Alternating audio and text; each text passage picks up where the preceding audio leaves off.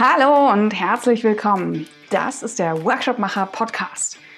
Ich heiße Anja Kessner und ich bin die Gründerin von workshopmacher.de. Hier im Podcast spreche ich mit anderen Moderatoren, mit Trainern oder mit Menschen, die verdammt gutes Material für Workshops haben. Und Material für Workshops hat Julia Haug jede Menge. In der Folge spricht sie über Thinking with Hands, also mit den Händen denken. Sie weckt äh, wahrscheinlich nicht nur bei mir, hoffentlich auch bei euch, äh, den Spieltrieb. Ja, also die Hände denken zu lassen, das Unaussprechliche, Unaussprechbare mit den Händen äh, darzustellen. Und darüber hinaus ist Julia auch Visualisiererin. Sie ist äh, ja, Visual Facilitator mm, und ihr findet sie unter kristallklarvisualisieren.de. Genauso kristallklar, wie sie visualisiert, spricht sie auch in der Folge über Thinking with Hands. Und wenn ihr Lust habt, das auszuprobieren und das relativ zeitnah nach dem Erscheinen der Folge hört, äh, es gibt auch gerade ein paar Workshops, die die liebe Julia aufgelegt hat. Und in den Show Notes findet ihr alle Links dazu und einen kleinen Promo-Code für die Workshop-Macher-Hörer. findet ihr, wie gesagt, alles in den Show Notes. Aber jetzt springen wir erstmal in die Folge Thinking with Hands mit Julia Haug. Viel Spaß! Liebe Julia, schön, dass du dabei bist. Herzlich willkommen. Danke für die Einladung. Sehr gerne. Ich habe dich gerade schon mal ganz kurz vorgestellt mit dürren Worten, aber vielleicht nochmal an dich zurückgespielt. Wie stellst du dich denn vor, wenn du mit Menschen sprichst, die nicht so oft in Workshops sind oder die nicht zufällig auch Moderatoren sind? Was machst du? Mein Motto ist es eigentlich, dass ich euren Job leichter mache. Das ist meine Aufgabe. Das bringt es auf jeden Fall auf den Punkt. Und machst du das dann an Beispielen oder ähm, was kommt da so an Rückfragen? Also es kommen manchmal schon interessierte Rückfragen und ich versuche dann halt zu erklären, dass ich eben Hindernisse ausräume, die sie oft selber gar nicht sehen. Mm, schön. Und ähm, in dem Job Sachen leichter machen, ähm, hat dich das verändert? Hat das deine Perspektive auf die Zusammenarbeit mit Leuten verändert? Absolut. Also ich habe früher ähm, mir nicht so viele Gedanken gemacht, ehrlich gesagt, über meine Gegenübers, aber inzwischen habe ich für mich festgestellt, dass es nichts Schöneres gibt, als anderen Leuten Flügel zu verleihen. Hm. Ja, man sieht dann wahrscheinlich überall Potenzial, ne, was man machen kann, wo man noch was ändern kann. Ja, und du siehst auch, wie die Leute aufblühen, wenn du ihnen ein paar ganz einfache Handreichungen gibst, an die sie einfach gar hm. nicht gedacht hatten und ihnen so helfen. Ah, schön. Schön. Und du hast eine ganz äh, besondere Methode mitgebracht, die, ähm, da wir uns jetzt ja nicht äh, im echten Leben sehen und virtuell, ist das jetzt auch der, der kleine Test, ob das in echt und in virtuell gut funktioniert. Was hast du denn mitgebracht, Schönes? Ich habe mitgebracht die Methode Thinking with Hands. Da geht es einfach darum, dass wir davon ausgehen, dass die Hände nochmal einen ganz anderen Zugang zum Unterbewusstsein haben. Und zwar gerade dann, wenn man das bewusste Denken ein bisschen ausklingt. Mhm. Schön. Erzähl mal, die, äh, wenn die Hände denken, was ist der Unterschied? Was ist das andere Denken äh, zwischen, ich habe den Kopf an und wenn die Hände von alleine denken, was, was ist da der, der Unterschied? Du bewertest erstmal weniger. Mhm. Wenn du an einem Modell baust und versuchst etwas darzustellen, bewertest du nicht, was du baust, sondern du führst deine Intuition einfach durch, du arbeitest sie aus und überlegst dir meistens erst hinterher, warum habe ich das eigentlich gemacht? Hm. Wo setzt du das ein? Wofür ist mit den Händen zu denken sinnvoll? Man kann es an vielen Stellen anwenden. Also sehr gut geeignet sehe ich es zum Beispiel für ein echt agiles Teammodell, weil das Team miteinander ein Modell davon bauen kann, wie es ist. Und es kann es in jeder Retro wieder rausziehen und weiterbauen.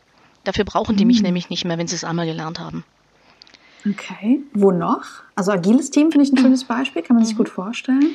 Ähm, man kann Geschäftsmodelle bauen. Du kannst, also wir haben jetzt auch in der jetzigen Situation hat uns unser Cheftrainer, der, der quasi der Entwickler der Methode aufgefordert, baut mal euch und eure Situation. Mhm. Wie fühlst du dich jetzt hier und heute in der Krise? Und man kann sich da erstaunlich viel klar machen.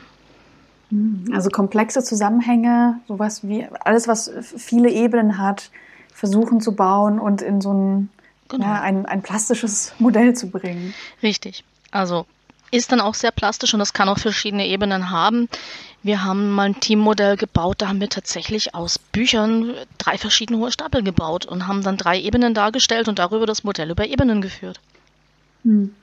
Schön, oh, mit Büchern. Okay, lass, lass uns mal, da abbiegen. Was für Material verwendest du? Ich könnte mir vorstellen, dass das der ziemlich spaßige Bereich ist. Das ist jetzt tatsächlich der Punkt, wo die meisten Leute staunen werden. Wir benutzen Kreativmaterialien. Wir arbeiten mit Knete, mit Chenildraht, mit Pompoms, Styroporkugeln, ähm, Gummibänder haben wir noch im Repertoire. Ähm, es gibt Kapperplatten, auf die man das Ganze dann montieren kann. Mhm. Also ich habe einen bunten Koffer von Kreativmaterialien zum Bauen von Modellen. Ich versuche das Wort basteln zu vermeiden, weil das bringt eine falsche Implikation rein. Wir machen ja was Ernsthaftes. Mhm. Voll gut, ja. Oder im Zweifel eben Bücherstapel. Bücherstapel, Flaschen. Kann man alles mitverwenden. Die Sprudelflasche auf dem Tisch. Warum nicht? Sehr gut. Sie ist ja da. Ja, ich glaube, wenn wir eins lernen gerade an der Krise, ist, dass wir in solchen, in Situationen, wo wir nicht das haben, was wir gewohnt sind, nicht den riesen Bastelkoffer dabei haben, dass wir dann teilweise noch kreativer werden, ja, wenn man irgendwie so ein bisschen äh, verknappt ist. Schön. Mm, dann lass uns doch mal einsteigen. Vielleicht, vielleicht machen wir das an dem Beispiel, an einem konkreten Beispiel. Wie, wie, wie läuft das ab? Wie arbeitest du mit einem Team zum Beispiel zusammen? Du hast gerade das agile Team schon genannt. Hm, was passiert da genau? Also zuerst nehme ich mir in einem Tagesworkshop wirklich die Zeit, die Leute mit Material vertraut zu machen. Die meisten Leute mhm. bauen, also packen ihren Koffer aus, gucken irritiert, was haben sie denn da? Und dann arbeiten wir mal miteinander. Das zum einen, dass sie eben Muster vorgegeben kriegen, baut das mal nach und dann gibt es eine Aufgabe für das weiter. Oder mhm. wir arbeiten dann so, dass ich den Leuten sage, benutzt das und das und das und bau mal was mhm. draus. Einfach, dass sie mit dem Material vertraut werden und sich trauen. Und dann stellst du tatsächlich Fragen. Das kann dann tatsächlich immer sein, bau mal deinen Albtraumchef. Dein Albtraumchef? Oder dein Albtraumkunden. Also bei Trainern frage ich immer ganz gerne, wie sieht dein Albtraumkunde aus? Bau den mal. Klar, im Team fragt man dann auch eher, was sind deine Stärken? Stell mal deine beiden Hauptstärken im Team dar. Stell deine Hauptschwäche im Team dar. Was kommt von außen? Mhm. Was, was tut euch da weh? Und da bauen wir verschiedene Modelle und die werden dann entsprechend auch auf dem Tisch angeordnet und verbunden oder abgegrenzt, um eben darzustellen, wie diese Modelle zueinander stehen oder was für eine Beziehung die haben. Mhm. Okay, also das heißt, du unterscheidest dann zwischen, ich arbeite mit einem Team, die bauen an etwas gemeinsam, ähm, gibt aber auch die Variante, jeder baut für sich und dann schaut man. Das Prinzip ist immer, jeder baut für sich ein Modell und jeder mhm. stellt dieses Modell vor. Die einzelnen Modelle werden dann erst später zusammengefügt, wieder in einem Diskussionsprozess. Das Schöne ist halt an diesem Motto, jeder baut, jeder spricht, dass man auch das schwächste Glied und den stillsten im Team dazu bringt, mitzumachen. Ähm, jetzt sind wir relativ schnell durchgegangen. Ich wiederhole mal kurz, was ich jetzt so an, an Schritten äh, mitgenommen habe. Ähm, erstmal den Koffer aufmachen oder was eben da ist, sich damit vertraut machen und rantrauen. Das ist ja wahrscheinlich erstmal so eine Hürde als Erwachsener mit Knete. Genau. Ähm, ich habe die ganze Impulskontrolle hier meine Knete raus. ähm, also mich vertraut machen, mich da rantrauen, dann irgendwie zu starten mit einfachen Dingen. Das ist ja auch bei Lego Serious Play ähnlich, dass man mal so eine Sache baut nach Anleitung und merkt, okay, da finde ich Spaß dran. Und dann steigst du ein mit ganz konkreten Fragen oder in Anführungszeichen Aufgaben, die die bearbeiten? Einzeln bearbeiten? Jeder bearbeitet die gleiche Aufgabe, genau. Und stellt dann auch sein Ergebnis vor. Genau, Ergebnis vorstellen. Dann gehst du in die große Runde. Und wie gestaltest du den, ähm, sozusagen diesen Gruppenteil? Ich könnte mir vorstellen, dass das auch ein ganz, ganz sensibler Punkt ist, ne? wenn die ihre Modelle zeigen. Das ist ja teilweise auch wahrscheinlich auch persönlich, je nach Aufgabenstellung. Ja. Wie läuft das ab? Also du musst einfach auch gucken, dass du die Fragen nicht gleich zu, auf eine zu persönliche Ebene nimmst. Das ist wichtig. Du musst mhm. die Leute langsam da reinführen. Das kommt dann schon. Wenn dann die Modelle als Gruppe auf den Tisch stellen, das ist eigentlich immer das Erste, dass du sagst, stellt die mal auf den Tisch und stellt euch drum rum und schaut es euch an und mhm. ordnet sie an. Ja. Und dann gibst du ihnen den Tipp, ihr könnt sie nicht nur anordnen, ihr könnt sie verbinden Ihr könnt auch überlegen, ob man sie vielleicht verändern kann, um eure Gruppe besser darzustellen. Da ist dann aber ganz wichtig, dass keine Veränderung geschieht ohne Zustimmung dessen, der das Grundmodell gebaut hat. Okay. Also du hast die absolute Hoheit über dein Modell und wenn da was verändert werden soll, musst du zustimmen. Ja. Und so handelt man dann auch so ein bisschen die Teambeziehungen aus. Also ja. oft ist sich das Team dessen gar nicht bewusst, wie viel die da aushandeln. Ja. Schön, das macht das schön plastisch, ne? was, da, was da passiert. Okay. Mm, dann wird nach Verbindung geguckt, dann wird vielleicht nochmal das größere Ganze angeschaut. Wie viel Interpretation lässt du dazu? Total. Also ich halte mich da ganz raus. Ich, es wird auch aus Prinzip, eine Frage wird nicht gestellt an der mein Gegenüber. Also ich frage jetzt nicht, sag mal, warum hast du da so einen roten Plüsch genommen? Sondern ich würde fragen, welche Bedeutung hat diese rote Plüsch für dich? Ist es wichtig, dass das rot ist? Ist es wichtig, dass das Plüsch ist? Aber du fragst immer ins Modell und nimmst so ein bisschen aus der Person, also aus der direkten Person ist dann raus. Wie lange läuft so ein Prozess ab, den wir jetzt gerade einmal durchgegangen sind, ungefähr? Also bis du ein Team gebaut hast, bist du im Endeffekt einen Tag beschäftigt. Hm. Du brauchst schon für Skillbuilding, denke ich mal, so zweieinhalb Stunden roundabout. Kommt auf die Gruppengröße an. Ich könnte mir vorstellen, dass es auch ein, ein bisschen, ja, also eine Hürde zu überwinden braucht, dass es tatsächlich die, dass man das Denken an die Hände abgibt. Ja, wobei das, das geht erstaunlich schnell muss ich ehrlich sagen. Es geht erstaunlich schnell. Die meisten Leute, also das Schöne ist, wenn wir den Workshop-Koffer vor die Leute hinstellen, den es eben gibt, fertig, die machen den auf und dann hast du da drin ganz viele Tüten, dann hast du erstmal Weihnachten. Und dann kommt das innere Kind schon mal raus, weil es darf auspacken. Und dann hältst du es eigentlich da und die Leute fangen dann sehr, sehr schnell an, auch relativ wild zu bauen. Mhm. Okay, dann haben wir einen Tag rum. Was passiert danach mit dem Modell, also mit den Modellen und dem Gesamtkonstrukt? Und das kommt natürlich dann auch auf denjenigen an, der den Workshop gebucht hat.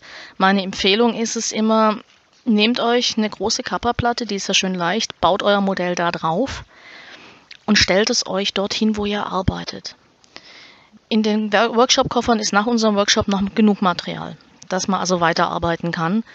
Und dann wäre es also quasi, nehmt nach vier Wochen, nehmt euch das Modell nochmal vor und schaut, stimmt das denn noch für uns? Ist das immer noch unser Team? Hat sich was verändert? Was hat sich verändert? Wie wollen wir das darstellen? Und das, was du eingangs als Beispiel hattest für die Retrospektiven, man kann es ja auch immer wieder ranziehen, ne? Also wenn man Regeltermine hat zum Beispiel. Genau, man kann sagen, also vielleicht nicht in jeder Retro, aber in jeder zweiten Retro, wir gucken uns das mal wieder an verändern es. Kann ja auch mal sein, dass jemand ins Team dazukommt oder jemand das Team verlässt. Das kann man auch in diesem Modell widerspiegeln. Sollte man sogar, das übt man auch im Workshop. Also solche Veränderungen üben wir. Ich würde gerne nochmal für die, die zuhören, auch nochmal auf die Ebene gehen für, das habe ich zwar eingangs schon gefragt, ich glaube, jetzt ist so ein, so ein Bild entstanden, was da, was da passiert, was da rauskommt, wie ich es verwenden kann. Mm, aber nochmal auf die, ähm, sozusagen die Herausforderungen, vor denen deine Kunden stehen. Vielleicht hast du mal ein, zwei Beispiele, ähm, die das klar machen, wie so ein, also wofür sowas eingesetzt wurde, ähm, genau, wie dann weitergearbeitet wurde. Also ganz klassisch eben das Team mit Stärken, Schwächen, Einflüssen von außen etc. Das ist für mich so ein bisschen das Kernding. Aber ich habe auch schon jetzt nicht selber moderiert, aber vom Kollegen gehört, dass er einen großen Strategieworkshop moderiert hat mit der Methode wo man dann solche Dinge darstellt. Ähm, man kann Geschäftsmodelle modellieren, indem man sich einfach mal überlegt, wie sieht das aus. Die Methode ist überall dort gut, wo ich ähm, mir selber Handlungsperspektiven ableiten möchte. Also ich werde keine Antworten bekommen, aber Handlungsperspektiven. Ja, ich glaube, das macht's, das macht's klarer. Ne? Welche Fragen habe ich eigentlich? Mit was für Fragen gehe ich da rein? Und äh, da hatte ich mir gerade auch noch aufgeschrieben, wie wie gestaltest du die Abstimmung vorher? Weil die, was ja ganz, ganz essentiell ist in dem Prozess, sind am Ende die Fragen oder Aufgaben, die du stellst. Hm, wie läuft da die Abstimmung ab mit dem Kunden vorher? Da ist ganz wichtig, dass man entweder einen ausgiebigen Call macht, aber mir ist lieber, wenn möglich, ein persönliches Treffen oder ein Videocall, dass sich mein Gegenüber besser einschätzen kann. Da legen wir die Fragen gemeinsam fest. Ich führe da nur. Also die Fragen kommen nicht von mir, sondern vom Kunden, was er beantwortet haben möchte. Dann vielleicht nochmal auf die, ähm, das ist so eine einfache Methode, ja, also mit Händen denken und spielen und dieses, das, das auch zulassen. Ähm, was funktioniert denn nicht? Oder wann funktioniert es nicht? Hast du da ein paar Erfahrungen? Also eine absolute Katastrophenerfahrung ist, wenn du jemanden hast, der als Ingenieur versucht, alles durchzuplanen. Wir haben dann schon Leute gehabt, die haben angefangen, Skizzen zu zeichnen und das darf natürlich gar nicht sein. Das ist also total kontraproduktiv. Ja, und was ich auch gesagt habe, was eben nicht geht, ist, dass äh, ich nachher ganz konkrete Handlungsempfehlungen habe. Ja, ich baue Modell A und daraus leitet sich ab, ich muss B tun. Ich bekomme eben nur die Empfehlung, über B mal nachzudenken und mir zu überlegen, wie ich mit B weitermachen kann. Was geht, ist, dass wir transparent schaffen, dass wir Handlungsbedarf ermitteln, aber was eben nicht geht, ist, dass das Modell Empfehlungen zum Handlungsbedarf gibt. Mhm, genau, das hast du gerade auch schon mal, genau, ich glaube, das, das trifft es auch. Und sag mal, hast du schon mal erlebt, dass, dass Teilnehmer sich da sperren? Also, dass sie sagen so, naja, das ist ja Kindergarten hier, äh, möchte ich nicht? Einzelne sind am Anfang schon so, aber wenn du sie einfach mal bittest und sagst, mach doch bitte den ersten Schritt, mach mal ein Modell mit, probier es aus. Die meisten merken ganz schnell, dass es, dass es dann doch funktioniert. Mhm. Gibt wahrscheinlich auch eine Gruppendynamik in sowas. Ne? Wie groß sind die Gruppen da, mit denen du arbeitest? Also im Prinzip ist es, wenn du ausreichend viele Facilitator hast, gut skalierbar. Aber aus äh, Gründen der Konzentrationsspanne des Menschen ist so eigentlich die, der Knackpunkt bei zwölf, weil wenn ich zwölf Leute habe, die ihr Modell vorstellen, dann wird, wenn es dumm läuft, 24, 25 Minuten geredet und da ist dann Ende Gelände.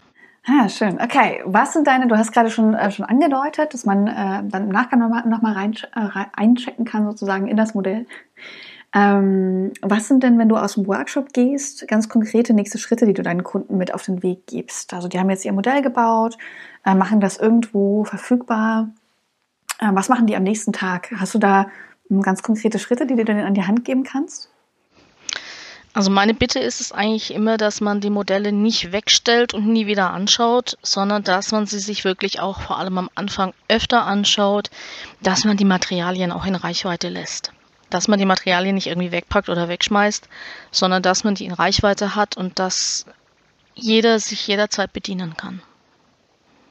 Dann sind wir mit der Methode aus meiner Sicht schon mal durch. Ich habe jetzt noch so eine ganz offene Frage am Ende dazu. Was, was noch? Gibt es noch was, wonach ich nicht gefragt habe, was du gerne noch ergänzen möchtest? Was vielleicht noch zu ergänzen geht, das ist jetzt ganz neu, da sind wir gerade dran. Wir versuchen Mini-Workshop-Kits zu bauen für eine Videokonferenz. Durch das, dass wir eben momentan nicht persönlich arbeiten können, versuchen wir tatsächlich es mit Video zu machen. Ohne Video wird nicht gehen, also nur auf Audio, äh, weil wir brauchen ja die Bilder. Aber da, da basteln wir gerade dran, dass man so ein zwei, zweieinhalb Stunden Ding machen kann per Videokonferenz. Und dass man da auch ein kleines Materialpaket hat, weil die großen Tagesworkshop-Pakete, das sind schon ansehnliche Koffer. Okay, das heißt, das heißt, in der virtuellen Session bekommt dann jeder Teilnehmer, die ja dann alle zu Hause vor ihrem eigenen Bildschirm sitzen, äh, bekommt so ein kleines Kit und arbeiten dann aber trotzdem alleine und zusammen. Genau, alleine und zusammen. Es wird halt dann schwierig, das Modell zusammenzusetzen, aber um die Grundlagen wenigstens mal zu erläutern, wie das geht und für sich selber, dass man es mal die Erfahrung machen kann, das können wir auf jeden Fall tun das wird, also ich denke, wenn der Podcast Anfang Mai erscheint, sind wir wahrscheinlich auch so weit. Werde ich auf jeden Fall auch alles verlinken in den Show Notes und äh, genau, dann kann man das auch alles nachschauen. Ähm, hast du, das will ich dich noch ähm, am Ende fragen, hast du Beispiele von, kannst du sowas teilen, wie so ein Modell beispielhaft aussieht? Weil dann könnte man das nämlich auch verlinken im Artikel, ohne dass da jetzt. Das ist gar kein Problem. Also ja, ich habe auf jeden Fall einige zu Hause stehen, ja. wo ich dann erklären kann, was es ist und auch ein bisschen, wie es dazu kam. Cool, da können wir auf jeden Fall auf den Artikel nochmal verweisen. Äh, ich glaube, dann wird es auf jeden Fall ganz plastisch, was wir da, worüber wir da gesprochen haben. Cool. Dann lass uns mal auf die, ähm, auf die Metaebene zurücksegeln. Ähm, Workshops generell. Was macht es für dich aus? Wann ist es ein richtig, richtig gut gelungener Workshop? Wenn die Teilnehmer hinterher alle glücklich sind und jeder das Gefühl hat, er hat für sich was erreicht. Dann, liebe Julia, sind wir schon am Ende. Vielen, vielen Dank, dass du die Methode geteilt hast. Und ich sage bis ganz bald. Bis bald. Dankeschön.